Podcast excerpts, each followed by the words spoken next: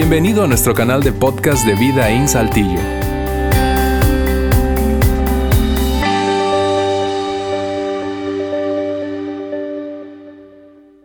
Sí, buenas tardes, ¿cómo están?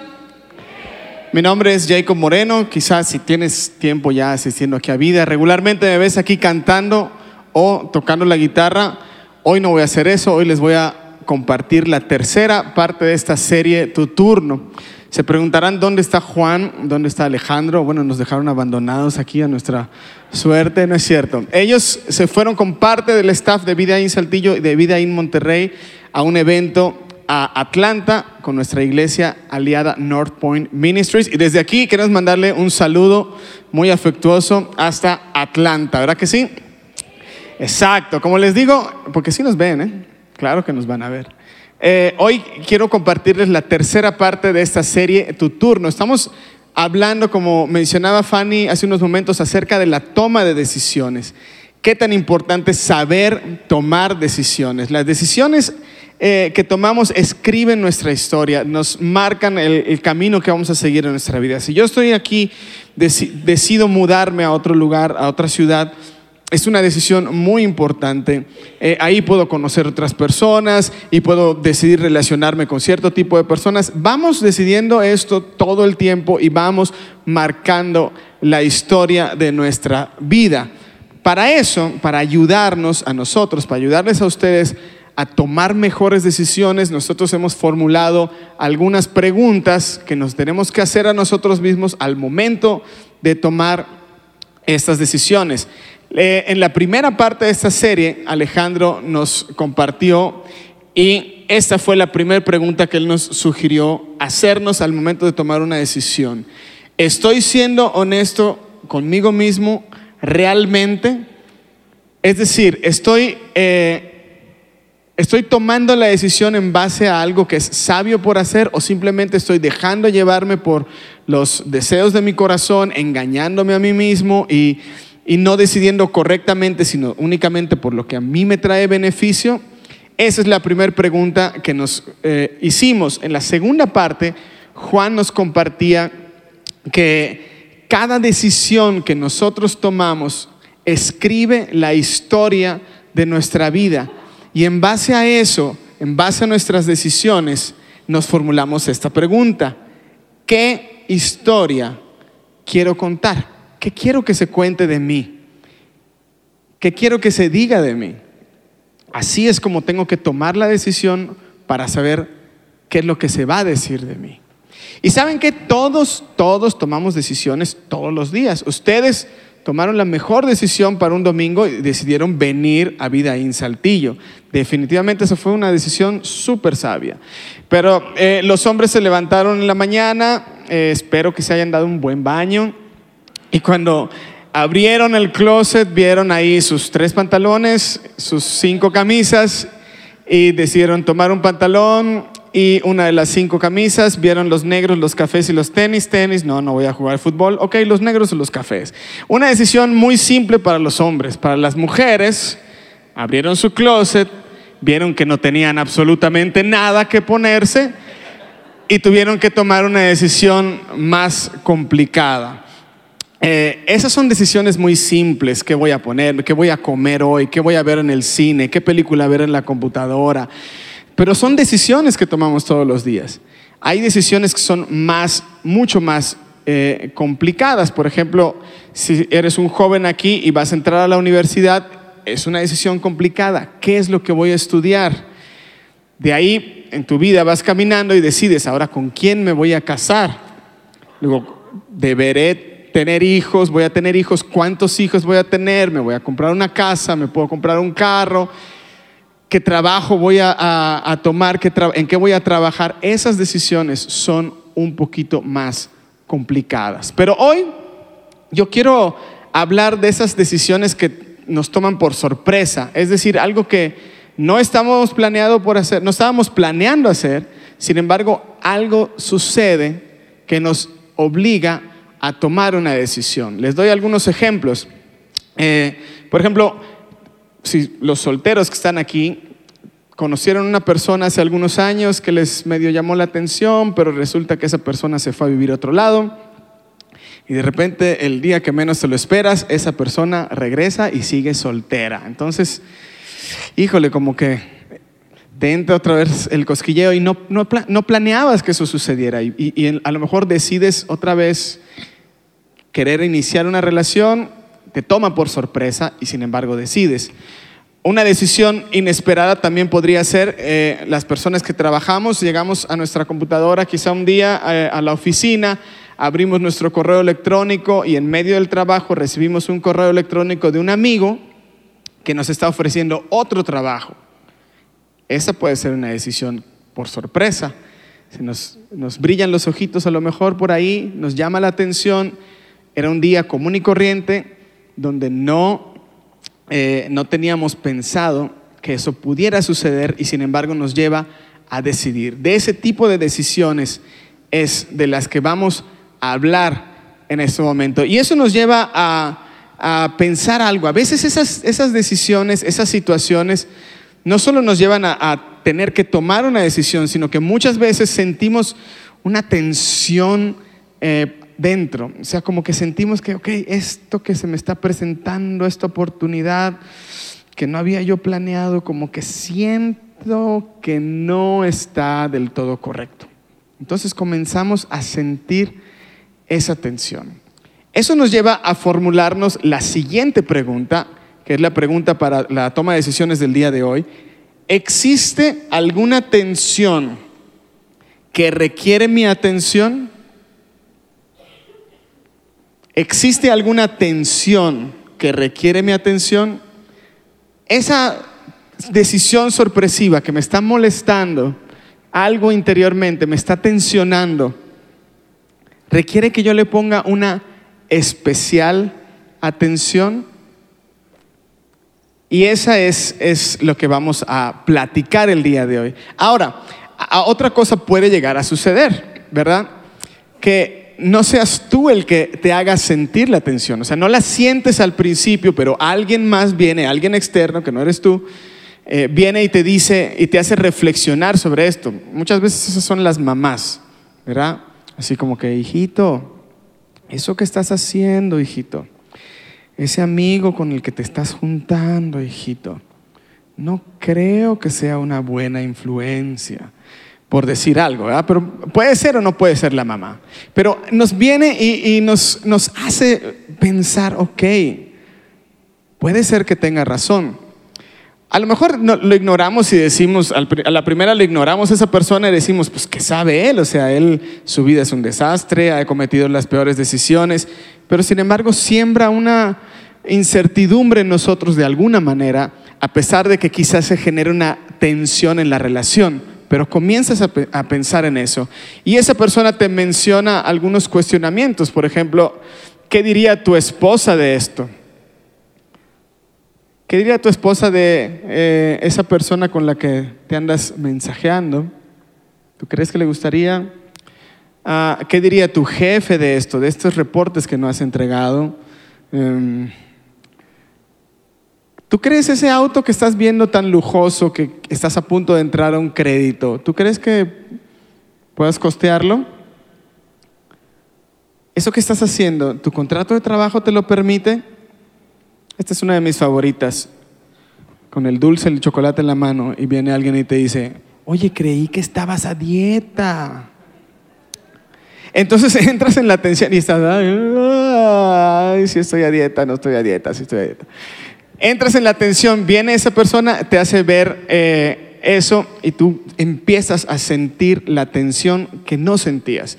Y escuchen esto, si hay algo de lo que quiero que ustedes se recuerden en esta tarde y se lleven a su casa, es lo siguiente, si tú estás pasando por una, eh, un momento de decisión que te tomó por sorpresa, no tienes que tomar la decisión rápidamente. Haz, toma el control remoto de tu vida y ponle una pausa.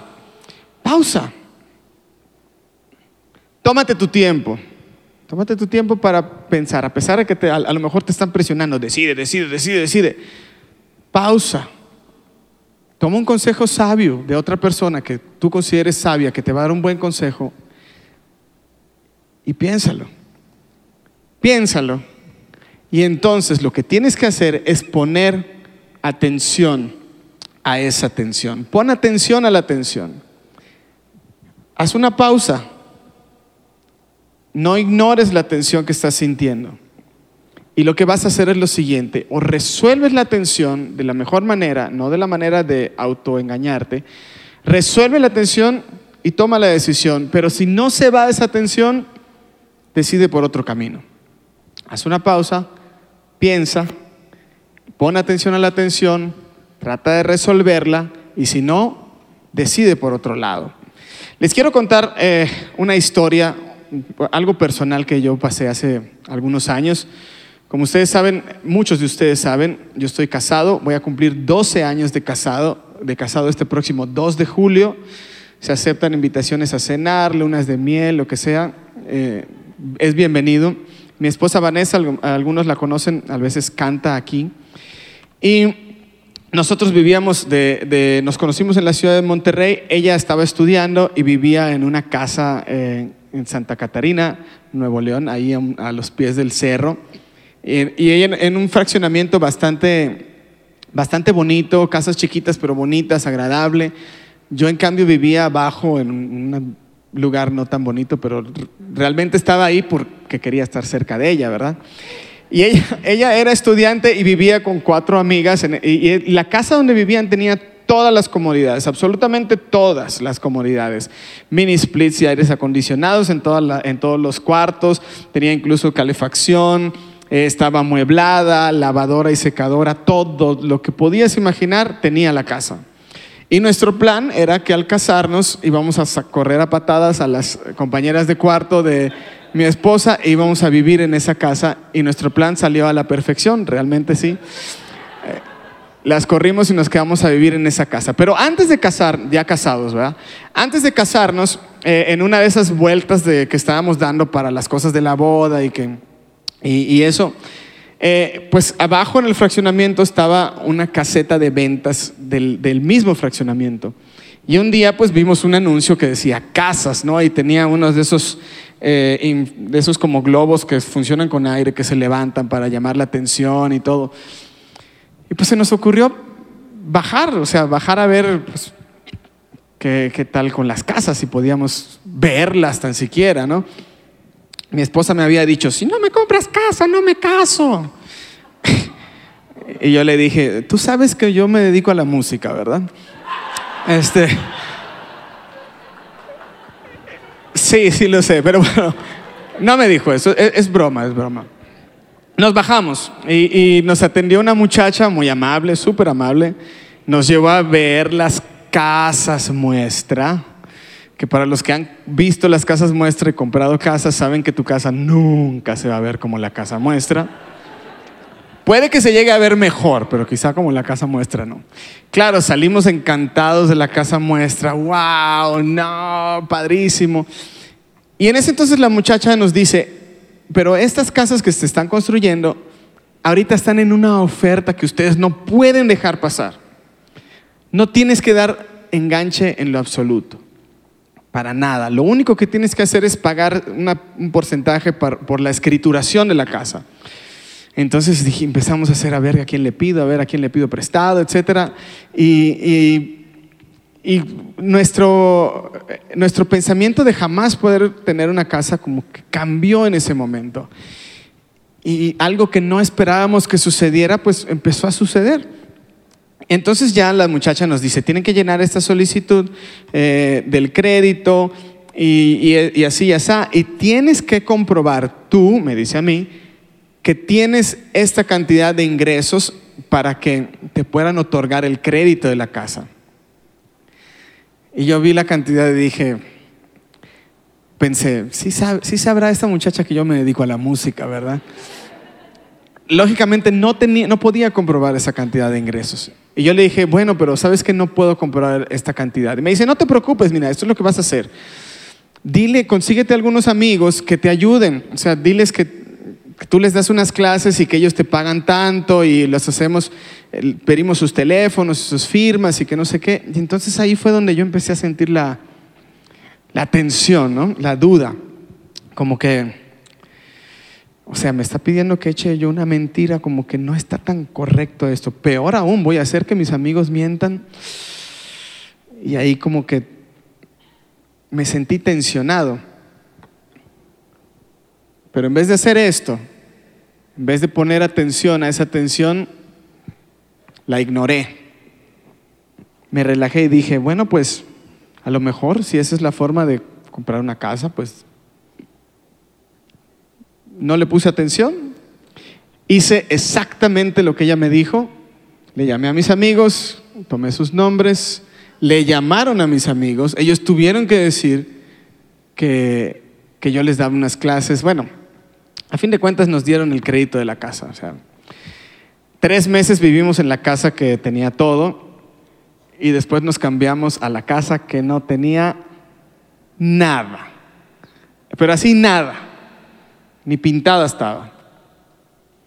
Al primer día yo creo que entramos bien felices a nuestra casa, pero de pronto conforme pasaron los días y yo me di cuenta que nunca se iba a ver como la casa muestra y que iba a pasar muchos años, entonces comenzaron las tensiones y, eh, entre mi esposa y yo, las fricciones. No, no, les puedo decir que éramos infelices ni que estuvimos al borde del divorcio, nada de eso, pero sí era fricción la casa porque tardamos mucho en, en este, en poder vestirla. Más aún, al momento de firmar, al momento de firmar la casa, casi, casi así, al momento de yo hacer el contrato, la persona, la, muchacha, la vendedora me dice, solo hay un pequeñito detalle con este crédito. Yo le dije, ¿cuál? Me dice que está en UDIs. Hay algunos que saben lo que es eso. Los que hicieron es porque saben qué es. Y me dijo, y yo le pregunté, ¿y qué, es, qué son UDIs? mira, es algo que se inventó por una crisis y que no sé qué. Pero no te preocupes, me dice, eso significa que va a subir un poquito tu mensualidad año con año. Ajá. Y yo le dije, ah, ok, perfecto, pero un poquito, vea, sí, un poquito. Bueno, un poquito, ajá, seguro que sí. Cada año fue subiendo más y fue motivo de tensiones y fricciones. En el año 2009 yo me quedo sin trabajo, intenté rentar la casa, intenté vender la casa y ninguna de las dos cosas pude. ¿Tengo la casa ahorita? No. ¿Perdí? Sí. Quizá si yo hubiera puesto atención a esa atención, nada de eso hubiera sucedido. Les quiero contar ahora una historia de alguien en la Biblia que hizo lo correcto. Él sí puso atención en un momento de mucha tensión. De hecho, es una historia bastante dramática. Y él, claro, lo que él iba a decidir significaba mucho más que, lo que yo decidí en ese entonces, ¿verdad? Y ese es un personaje eh, de la Biblia. Y yo sé que puede haber personas aquí que digan, bueno, la Biblia, como que no la creo, como que, ok, no estoy muy familiarizado con eso, pero mira, tómalo como algo que te va a dejar una enseñanza. Vamos al cine, vemos una película y hace llorar a todos y, oh, qué bonita enseñanza y no necesariamente tiene una inspiración divina. Lees una novela y te pasa lo mismo, te deja una enseñanza. Toma esta historia de la Biblia, si tú no crees en eh, que la Biblia sea inspirada por Dios, tómalo como algo que te puede dejar una enseñanza. Además de todo, este personaje de la Biblia, en el cual está basada esta historia, les voy a comprobar en este instante que todos, todos los que están aquí en este auditorio saben quién es. Fíjense bien. Les dije que no iba a cantar, pero voy a cantar. Y ustedes también. Estas son las mañanitas que cantaba él. Ya ven cómo todo el mundo conocía ese personaje de la Biblia. Exactamente, hoy vamos a hablar del rey David. El rey David aparece eh, en la Biblia por primera vez no como un rey, sino como un pastor de ovejas. Él en su juventud lo que hacía era cuidar las ovejas de su padre. Su padre era un hombre llamado Isaí. Y un buen día, un muy buen día, de esos días que no, no se viven siempre, llegó un profeta llamado Samuel, que de hecho es el que escribe el libro llegó por parte de Dios a la casa de Isaí y tocó la puerta y le dijo, vengo a ungir a uno de tus hijos para que sea el futuro rey. Ungir significaba simbólicamente agarrar aceite, ponerlo en la cabeza de la persona y esa persona iba a ocupar un cargo importante. Entonces ese fue un día maravilloso. ¿Por qué?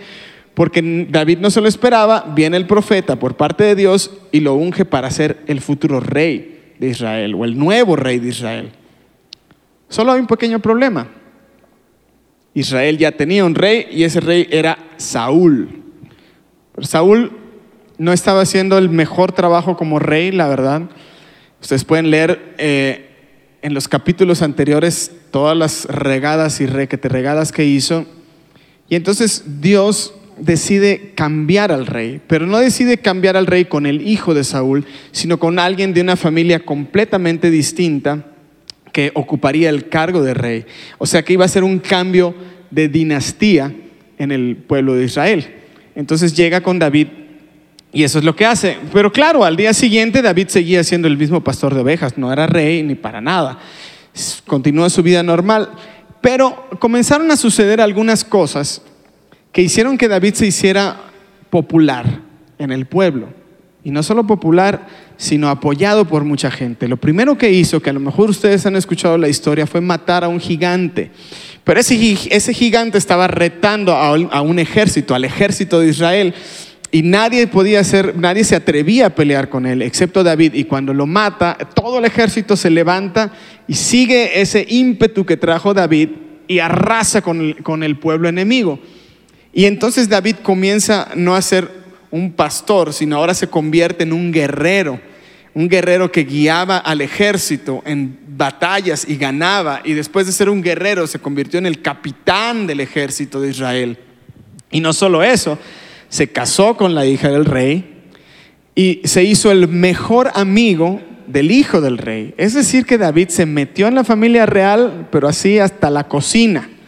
Y aparte de eso, la gente, todo el pueblo lo reconocía y lo seguía. ¿Por qué? Porque era un líder, era un líder fuerte, guerrero, aguerrido, o sea, que guiaba, que, que motivaba a las personas.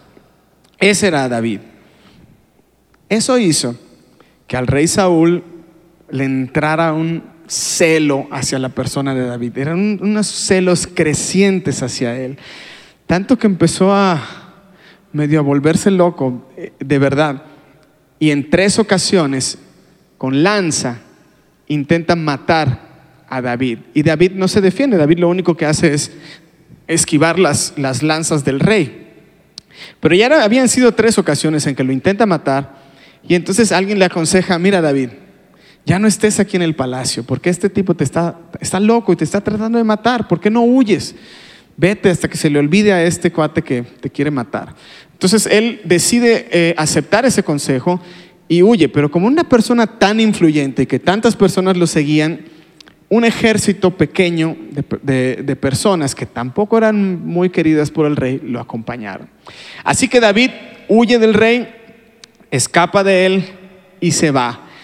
Y este es el, pasaje a continuación donde nos vamos a centrar. Es un pasaje muy, muy dramático, como les decía. El rey Saúl se entera de esto, se entera que David huye y esto es lo que hace. Este está en el primer libro de Samuel capítulo 24. Cuando Saúl regresó de perseguir a los filisteos, le informaron que David estaba en el desierto de Engadi, que estaba huyendo. Entonces Saúl tomó consigo tres batallones de hombres escogidos de todo Israel, y se fue por los peñascos de las cabras en busca de David y de sus hombres. Tres batallones significaban tres mil personas, un ejército de tres mil soldados. Por el camino llegó a un redil de ovejas y como había una cueva en el lugar, entró allí para hacer sus necesidades. Y casualmente, como cosa del destino, David estaba escondido en el fondo de la cueva con sus hombres. Eh, esta, es la, esta es la situación. David sabe, yo no sé cómo, pero se enteraban de todo. Había gente muy, muy comunicativa también en ese entonces. Sabe que, Saúl lo, lo empieza a perseguir y lo que hace es esconderse con sus hombres en las cuevas. ¿Para qué? Para escuchar los tres mil hombres, pasar y después salir e irse por otro lado. Pero como una cosa hecha a propósito, al rey Saúl le dieron ganas de ir al baño. Claro, él era el rey, él podía parar todo el ejército porque tenía ganas de ir al baño.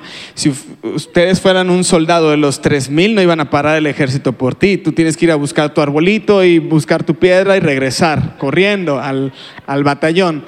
Pero el rey tenía que parar, tenía que parar y no podía hacer sus necesidades en público, tenía que hacer sus necesidades en privado y por eso escoge una, una cueva.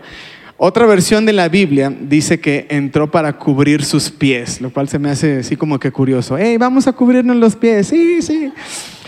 Y eso es porque, porque como se usaban las túnicas en aquel entonces, pues cuando hacían esto, se les cubrían los pies.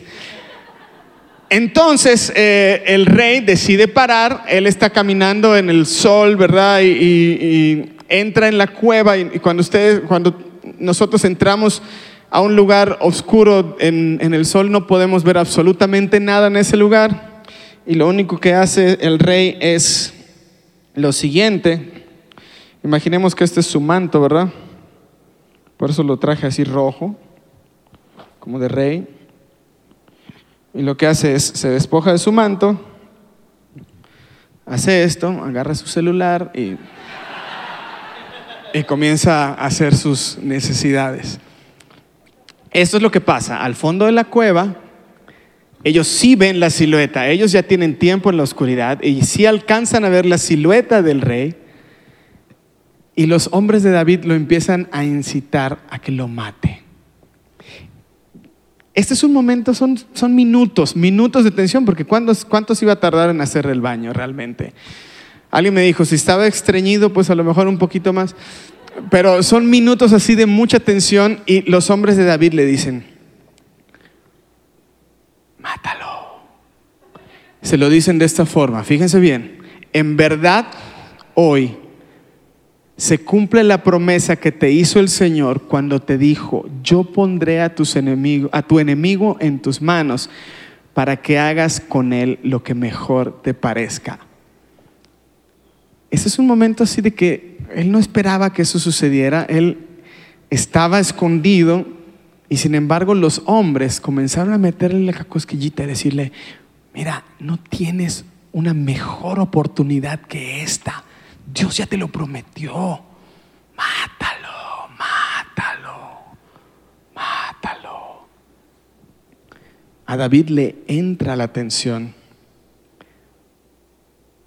y decide, quizás sí sea buena idea matarlo. Y esto es lo que hace. Agarra su espada.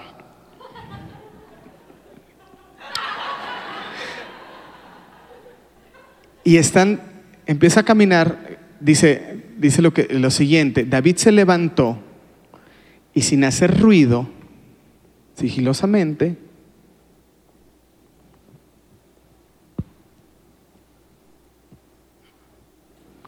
cortó el borde del manto de Saúl. El otro está sin enterarse de nada. Y fue un momento de mucha tensión para él. Y dice esto, pero le remordió la conciencia por lo que había hecho. Ni siquiera llegó a matar al rey, simplemente hizo esto. Dijo, "Ay, esto no está bien, esto que estoy haciendo no está correcto. ¿Qué hubiera pasado? Imaginemos un poquito. ¿Qué hubiera pasado si los tres mil hombres que están afuera ven entrar a la cueva a Saúl y lo siguiente que ven es salir a David? Esos tres mil hombres ya habían estado bajo las órdenes de David.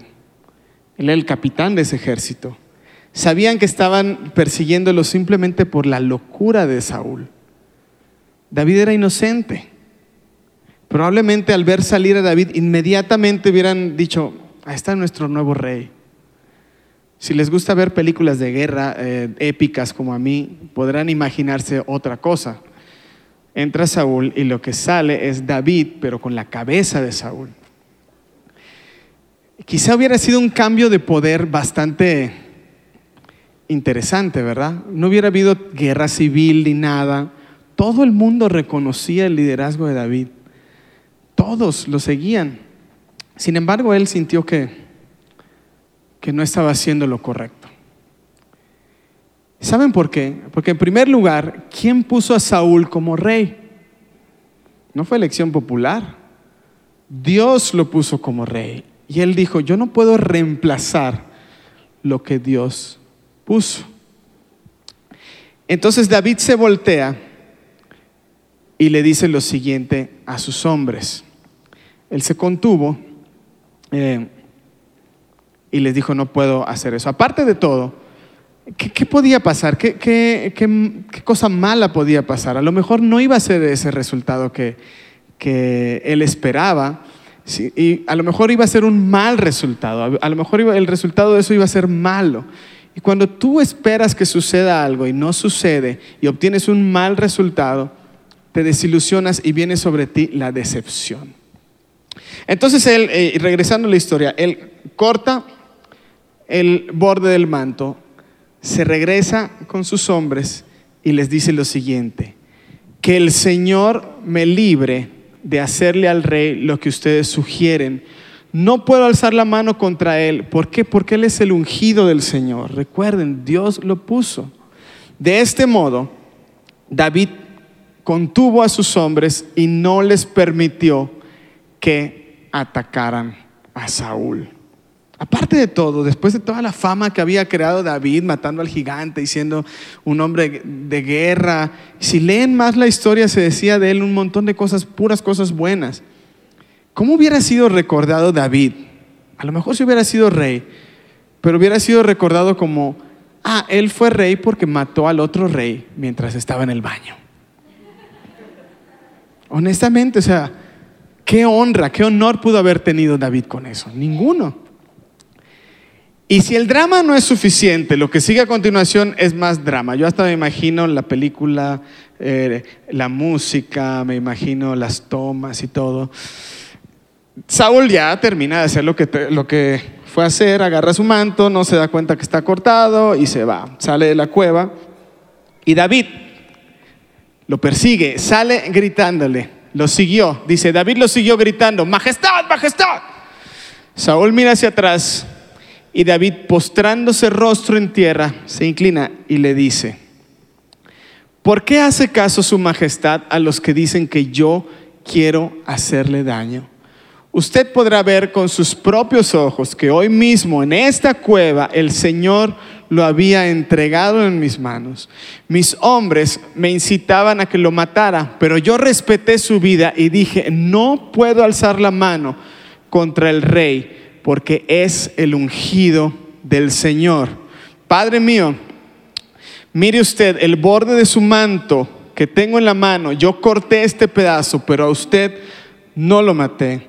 Reconozca que yo no intento hacerle mal ni traicionarlo. Usted, sin embargo, me persigue para quitarme la vida, aunque yo no le he hecho ningún agravio. Y lo que dice a continuación es muy poderoso. Le dice, que el Señor juzgue entre nosotros dos y que el Señor me venga de usted, pero mi mano no se alzará contra usted. Ese día, en ese momento, el mejor hombre de ese lugar se llamó David y hasta el mismo rey lo reconoce a continuación. Le dice Saúl, David, hijo mío, pero si eres tú quien me habla, y alzando la voz se echó a llorar, has actuado mejor que yo. Ahora caigo en cuenta de que tú serás el rey. Saúl se va, se le olvida que estaba persiguiendo a David. David se va por otro lado, luego le regresa la locura, le regresan los celos sin embargo, David jamás intenta matar al rey. Si él pudiera haber tenido un control remoto mágico para ver qué hubiera sucedido después, a lo mejor se hubiera encontrado con algo que no le hubiera gustado, o si hubiera existido la máquina del tiempo que todos queremos que exista para saber cómo nos va con nuestras decisiones, no sé qué hubiera, qué hubiera descubierto de haber matado al rey. Unos capítulos más adelante, eso es lo que sucede. El ejército de Israel en guerra contra otro ejército enemigo y un arquero del ejército enemigo un arquero como cualquier otro, en la fila de arqueros, agarra su flecha, dispara, la flecha vuela por el aire y cae sobre el rey Saúl. Él sabe que está herido de muerte y lo que decide es, por esta flecha yo no voy a morir porque es del enemigo. Y, hace esto con su espada y cae sobre su espada y muere. Inmediatamente después, el nuevo rey se llamó David. Es una historia de mucha tensión, porque les digo, ahorita llevamos casi media hora hablando de eso y sin embargo fueron tres o cuatro minutos donde tuvo que decidir rápidamente algo inesperado, que alguien le estaba diciendo que haga y decidió hacerlo de la manera correcta. Al cortar su- el borde del manto, pausó y dijo, no, no está bien. Lo que estoy haciendo no es lo correcto. Eh, y saben que yo les conté hace, hace unos momentos la historia de mi familia, mi esposa y yo cuando compramos esa casa. Y hace como dos años y medio atrás, eh, nosotros ya viviendo aquí en Saltillo, vivíamos en casa de unas personas, eh, amigos nuestros, y ellos nos dijeron, eh, bueno, obviamente no vivían ellos ahí, sino que nos dieron esa casa para que viviéramos nosotros. Y un día nos dijeron, ¿saben qué? Vamos a vender esta casa. Y entonces nosotros comenzamos a pensar, bueno, a lo mejor este es el momento para que nosotros podamos comprar de nuevo una casa. Y comenzamos a ir por todo, todo, todo Saltillo, todos los fraccionamientos, a ver las casas y esto y lo otro, y hasta que encontramos una que, que nos gustó y comenzamos a averiguar lo del crédito y, y ver la forma de conseguirla. Y nuevamente alguien me dio un consejo muy parecido. Invéntate que trabajas en tal lugar o di esto, di lo otro. Y dije, no sentí la tensión porque yo sabía lo que había pasado. Dije, no lo voy a hacer, voy a hacer íntegramente. Estos son mis ingresos, esto es lo que yo percibo. Así es como voy a meter la solicitud de este crédito. Hicimos todo tal cual, recibos, cuentas, exactamente lo que recibíamos para meter el crédito de esa casa. Metimos y ¿qué creen que pasó? No nos dieron el crédito. No nos dieron el crédito. ¿Saben qué fue lo peor de todo? Que el historial de la otra casa apareció. Y fue parte de las razones por las que no obtuvimos esa casa. Yo dije, está bien. Si no puedo comprar otra, una casa, está bien. O sea, prefiero que mi historia sea contada. Que alguien que buscó hacer lo correcto, alguien que tuvo muchas casas, alguien que trató de hacer lo correcto. No me ha faltado casa. Si viene, está bien, Dios, si viene con tres recámaras, estancia, lavandería techada, cochera para dos autos, alberca. No, no es cierto. Si viene bien y si no está bien, no me ha faltado absolutamente nada. Quiero hacer las cosas correctas. Quiero que mis decisiones se basen en que mi historia se cuente de alguien que trató de hacer lo correcto, que alguien en momentos de tensión puso atención a esa tensión y no se dejó llevar por otras cosas. David, yo les dije, fue pastor, fue rey, fue músico, y a él sí le pagaban un poquito más porque era rey. Fue pastor, fue músico, fue rey, pero con todo eso no se mencionó que él fuera esas tres cosas, pero lo que sí se mencionó en su historia fue lo siguiente, que a él se le conoció como una persona que fue conforme al corazón de Dios. Es decir, que su vida se alineaba a lo que Dios quería. Lean la historia de David, no es nada diferente a nosotros. Eh, la requete, requete regó. Sin embargo, en su corazón él quería hacer las cosas correctas y fue conocido así. Quizá tú estás pasando por un momento de decisión sorpresiva o te van a llegar eh, cosas sorpresivas estas semanas.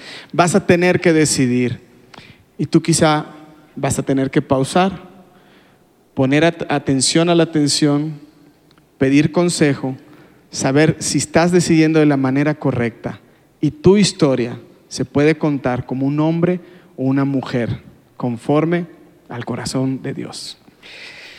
La próxima semana estará Juan nuevamente con nosotros en el final de esta serie Tu turno. Que tengan un excelente inicio de semana. Gracias por haber escuchado este podcast de Vida en Saltillo. Si deseas escuchar estos mensajes en vivo, te invitamos a que nos acompañes todos los domingos a nuestro auditorio. Para más información sobre nuestra ubicación y horarios, entra a vidainslt.org o síguenos en nuestras redes sociales como Facebook, Twitter e Instagram. Nos vemos la próxima semana.